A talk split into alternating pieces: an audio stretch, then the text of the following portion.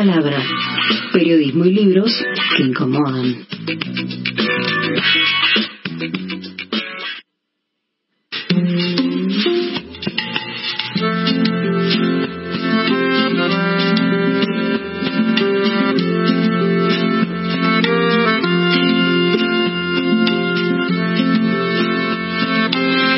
Todos los jueves hago lo mismo. Es una cosa. Todos los jueves no, una vez al mes. No, no, todos los jueves hago la misma pavada en cada columna.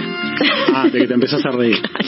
En la tuya escucho la cortina y ya me retrotrae a cuando la escuchamos por primera vez y dijimos, A mí me hace pensar en Emi, que también se reía mucho. es mi cortona, le mandamos un beso que seguro nos está escuchando. No, Eh, no. con su propio programa de radio.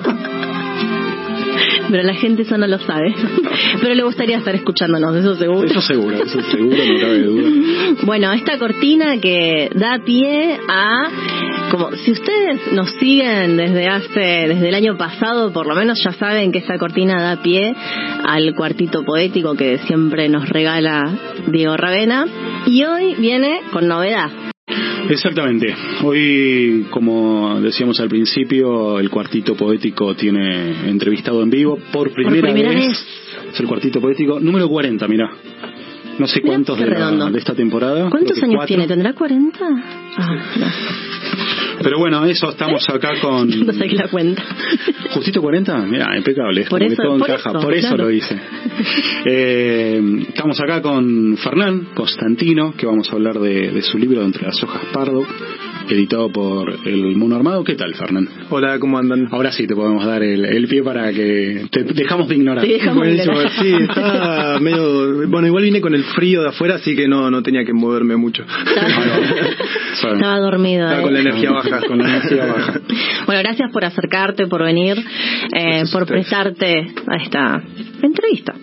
Sí, claro que sí. Cuarto poético barra entrevista. Cuarto poético barra entrevista, yo igual como dije al principio, para no perder el vicio, escribí algo en relación a tu libro, te estoy señalando, eh, aunque el, el- el- el oyente no lo vea, Eh, y después si te parece charleteamos un poco. Perfecto. ¿Sí? Sí, algo bien cortito, así como para, para despuntar Para el salir vicio. corriendo. Para despuntar el vicio de la escritura.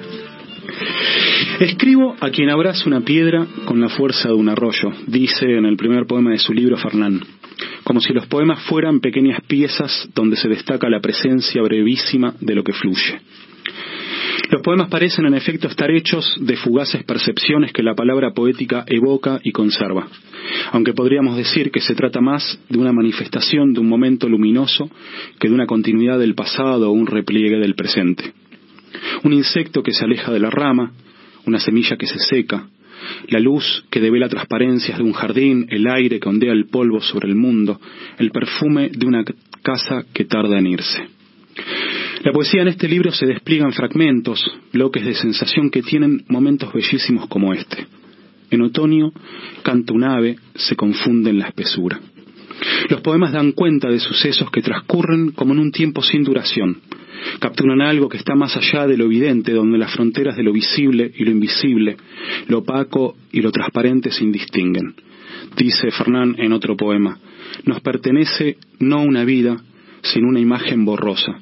Como repetición nos dice, nos nombra. El silencio, los versos cortos de una o dos palabras sostenido por los espacios en blanco. La poesía como un trabajo paciente sobre la materia sensible del mundo. Lejos de los grandes ruidos, leemos los poemas de Fernán como si el mundo nos exigiera demorarse para ahondar en él. Eso escribí yo, Fernán. Muy bello. Muchas gracias. Bienvenido. Gracias. Bueno, Fernán, como para adentrarnos en en el, poemario más allá de, de mis palabras y de, de mi pequeña lectura, me gustaría primero que nos cuentes un poco cómo fue el, el proceso de- del libro, cuál fue ese, ese comienzo. Eh, fue otra cosa el comienzo. Yo creo que no sé si a todos les pasará le- la misma, pasarán por la misma experiencia, pero bueno, primero que no quería publicar, tenía como una negación con eso, o en todo caso quería hacer algo medio artesanal.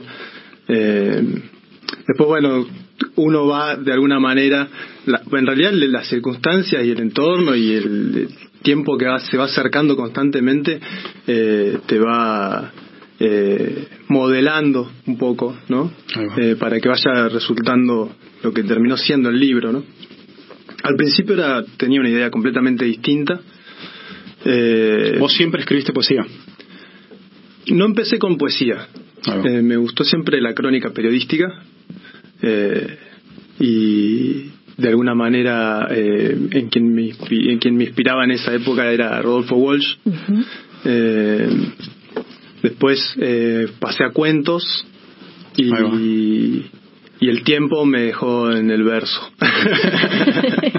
el tiempo, las hijas. Eh, solo, solo eso. Tenía, tenía un veía que el trabajo que quería hacer yo sobre el cuento, había hecho un taller de corrección de, de textos y como que en determinado momento le encontré una vuelta que debía sentarme y escribir nada más, ¿no? Y no lo tenía el tiempo, entonces dije, para hacerlo eh, así a las apuradas, lo voy a dejar para después. y ahí empecé con las anotaciones, supongo, medio breves, que, que o sea que algo efectivamente de esa fugacidad, de esa brevedad que se da en tus poemas, tiene que ver como con el tiempo real, digamos. El tiempo te, te inhibe la escritura, entonces el poema te permite. Sí, de alguna manera viene por ahí. Eh, después eh, también eh, creo que comencé con versos más largos y siempre cuando los volvía a leer y los corregía me encontraba cosas que sobraban, ¿no? Entonces eh, bueno, empecé a sacar, bueno, el libro este en particular eh, está trabajado en gran parte en un taller de, poesía a cargo de Javier Galarza, que arma grupos, son, virtuales porque él está en Buenos Aires. Después había una compañera de Santiago del Estero, una compañera de, de Zárate, un compañero de Mendoza, Buenos Aires. Y, y hacemos a veces lecturas de algunos textos y y recibí, bueno, opinamos, ¿no? Dialogamos sobre eso.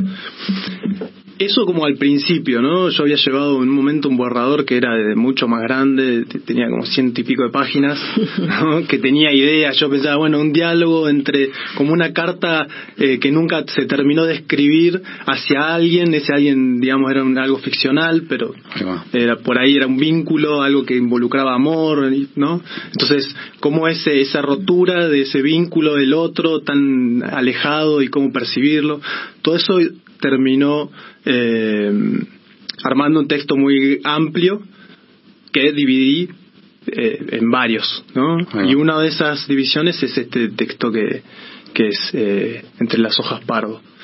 Eh, y quedó es, eliminé un montón, ¿no? Es como que empecé de una... Es como un trabajo de poda, digamos, para llegar al poema.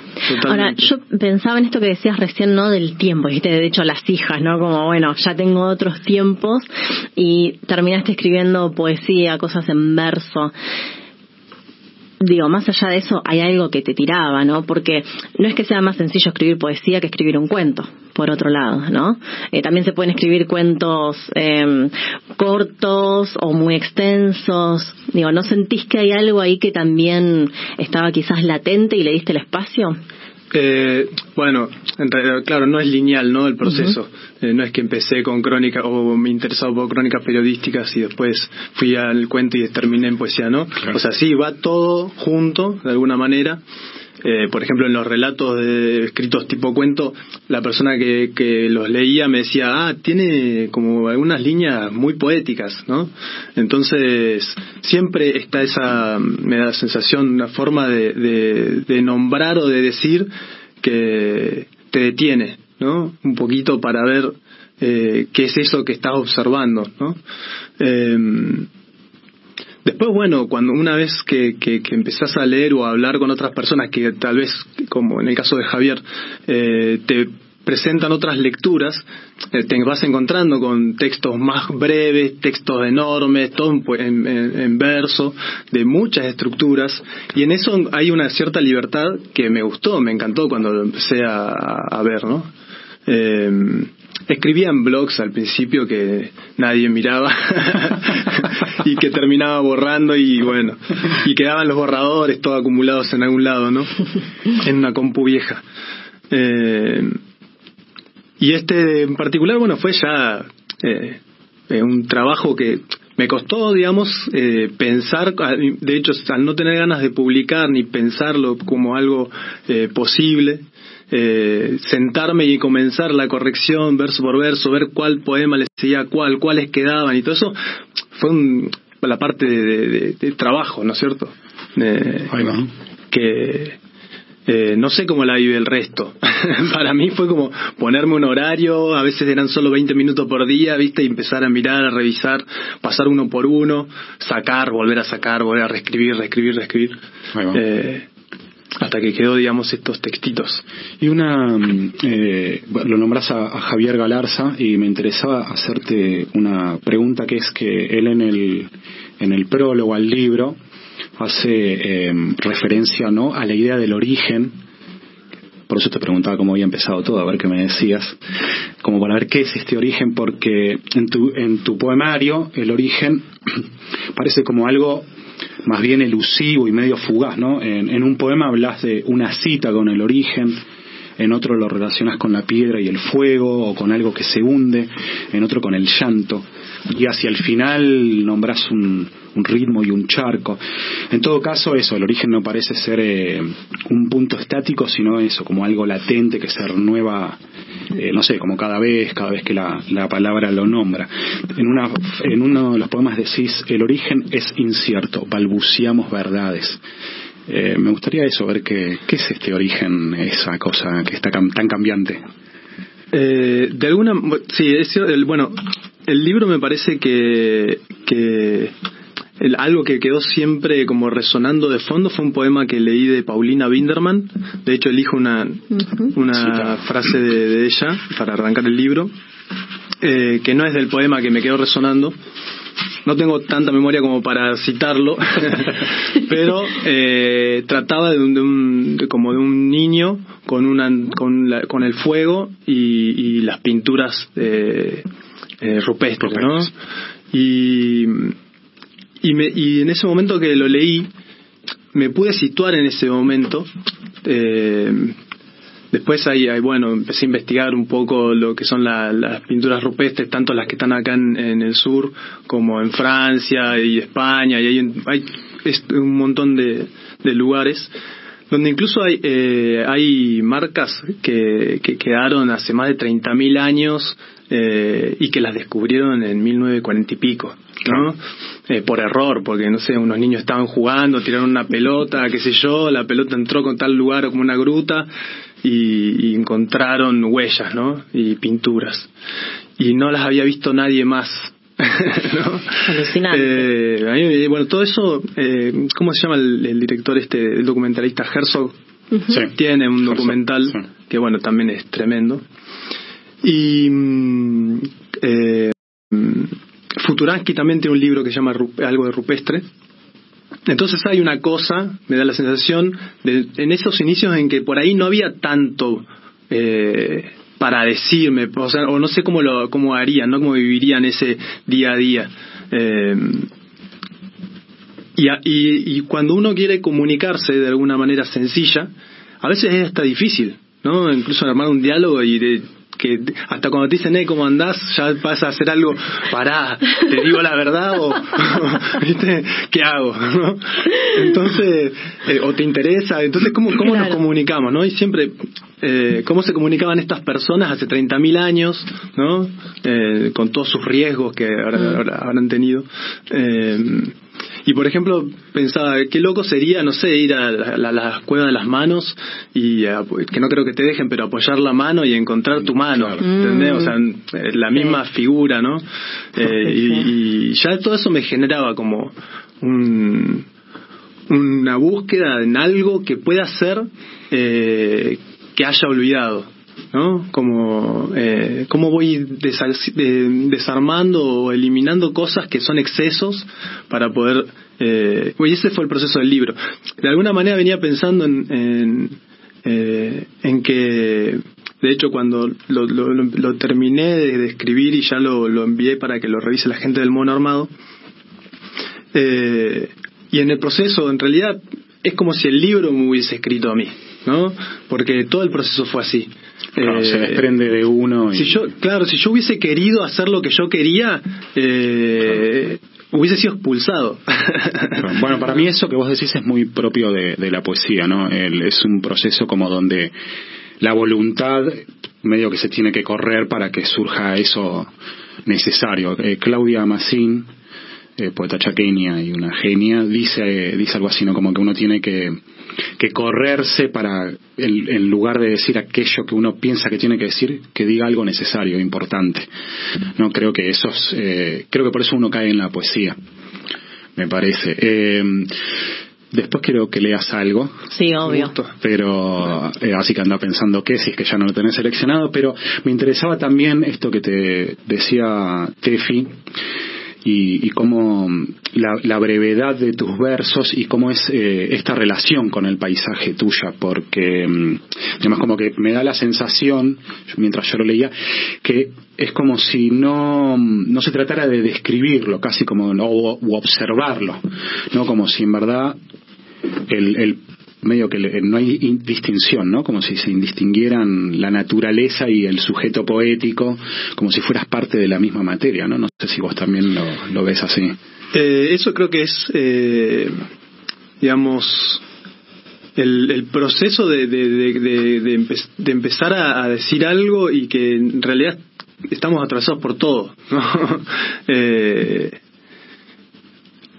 encerrarme, digamos, en algo muy estructurado no me, no me valía, ¿no? Entonces, de repente eh, podía ser que hubiera un recuerdo, eh, también una sensación que venía por el lado de algún vínculo y el viento, ¿no? Y todo eso eh, iba armando ese momento que es el que, que, que estaba haciendo el que la voz que estaba escribiendo, ¿no?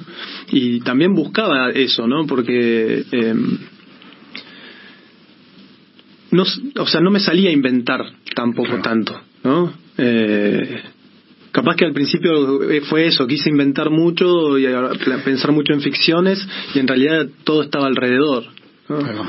Un amigo, Benjamín, eh, Benjamín Muñoz, eh, cual se lo hice leer antes de, de, de que sea el librito y me dijo, lo leo y es como si estuviera en tu casa. Ah.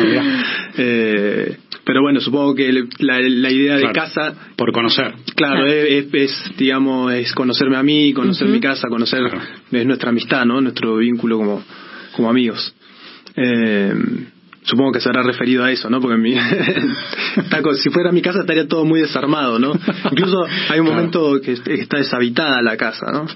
Eh, Bueno, pero es muy interesante eso, o a mí me sucede cuando leo un libro sobre todo de poesía de alguien que conozco, viste, y lo lees como con, con otros ojos también, te vas imaginando a esa persona en esa situación, en ese lugar, eh, es como un proceso interesante también verlo desde, ese, desde esa perspectiva, leerlo desde esa perspectiva. Sí, eh, siempre todo lo que es todo lo que suma a la lectura por conocerlo al autor muchas veces viste primero leí y después vas a investigar no porque Ujú. si no entras como eh, como como con una guía no Claro. mejor es, a veces es perderse un poquito en la lectura y ver qué, qué sucede ahí Eh, que lo inesperado sea eh, bien recibido claro. ¿no? Eh, en ese sentido, bueno, el Benja habrá leído y habrá compa- habrá tenido, esa, esa- aparte de otras cosas que hemos compartido juntos, ¿no? Es- es- la lectura no viene sola, ¿no? Eh, Pero sí que el poemario también permite su, su propia lectura. Yo que no, digamos que te conozco apenas, eh, digamos, Solo de verte cargar bibliotecas. verte cargar bibliotecas con nosotros. No, eh, de repente eso, leo el libro y, y, y bueno, algo quizás de, de este de este paisaje y de este clima que evidentemente tiene que ver con, con tu propia vida, pero como que se transmite en la, en, en, en la palabra, digamos. A mí eso- ¿Podrías, eh, no. Sí, Sí, sí, sí, sí. que podrías leer para quienes nos están Dale. escuchando a ver qué Perfecto. a ver qué les pasa, ¿no? Si si no te conocen también qué les pasa con esta lectura.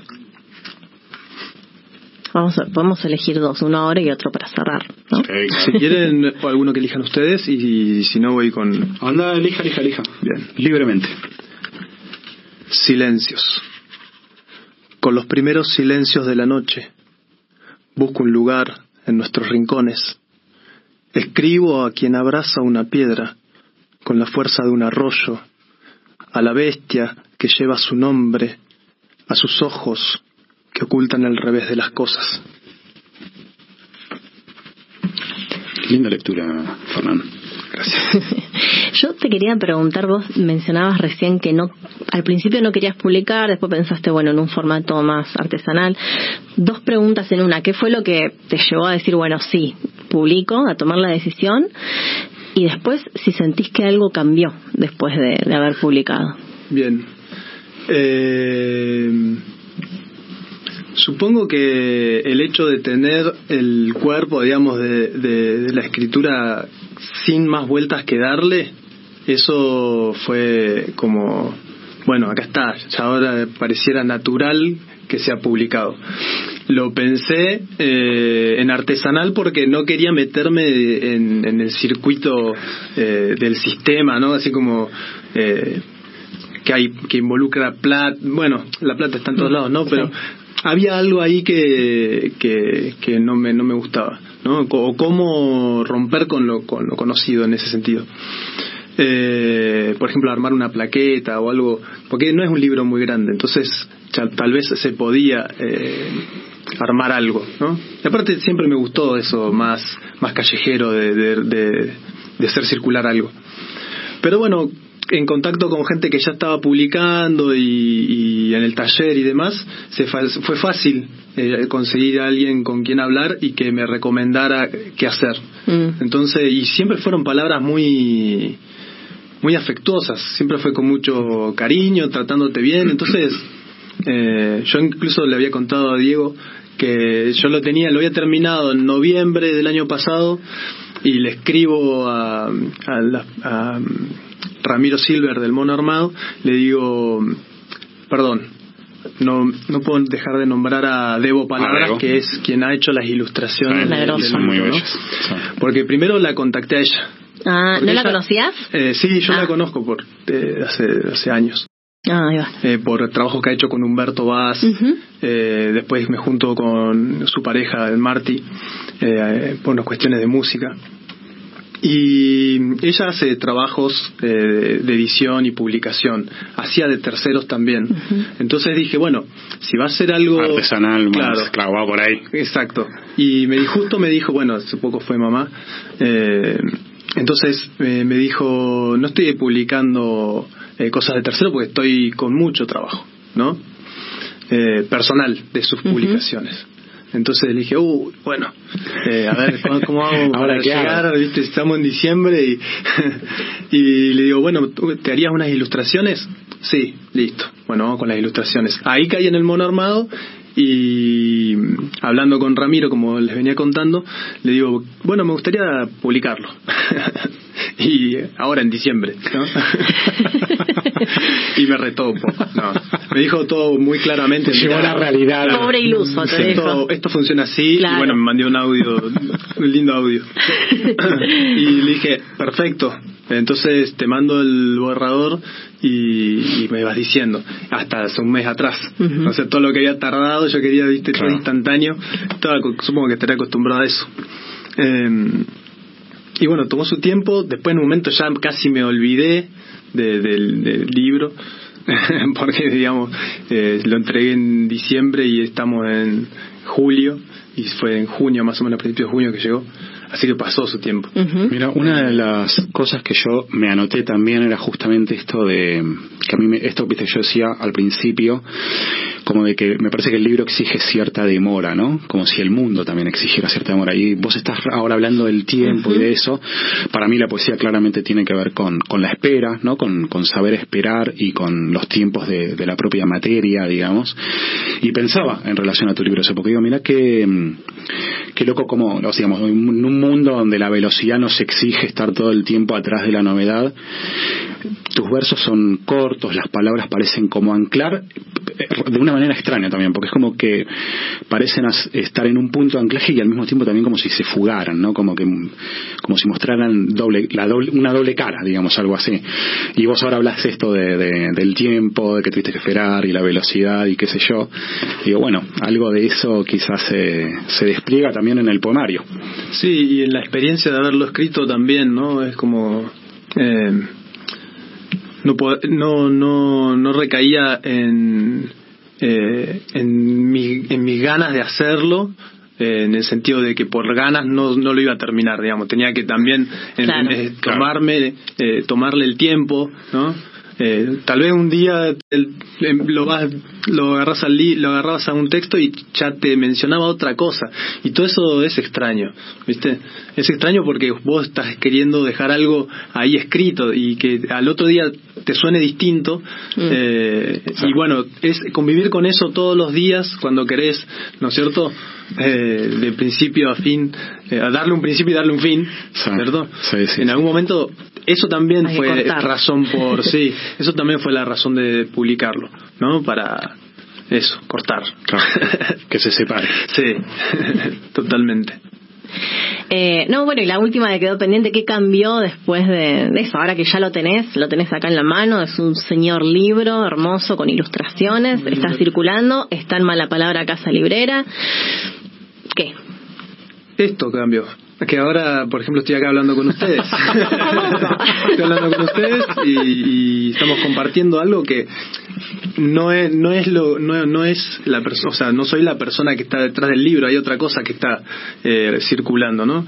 Eh, incluso cuando me van llegando subrayados o cosas por el estilo de algunas personas que lo han leído, son cosas que a las cuales tal vez yo tampoco le me detuve tanto, mm. ¿no? Entonces es, para mí es, es, es un vínculo extra. ¿No? Un vínculo nuevo y distinto. Eh, y bueno, y ahí va, voy con él, voy ahora voy con él. A acompañarlo. Sí. Bueno, celebramos que lo hayas publicado. Gracias por traernos ejemplares a nuestra casa librera y gracias, por supuesto, por acercarte hoy para charlar un ratito con... Un último poema y nos vamos. Sí, por supuesto, cerramos, cerramos este El tiempo. Claro, sí, ya estamos ahí pisando el final, así que un poemita más y con eso te despedimos. Muy bien. Muchas gracias a ustedes. Las ventanas. En otoño canta un ave. Se confunde en la espesura. La noche, un paño tenso. Invita a la bestia entre ramas y hojas a mezclar su aliento con el rumor. No hay sueño que no sepa del pulso cambiante del mundo. Fernán Constantino en el cuartito poético del día de hoy.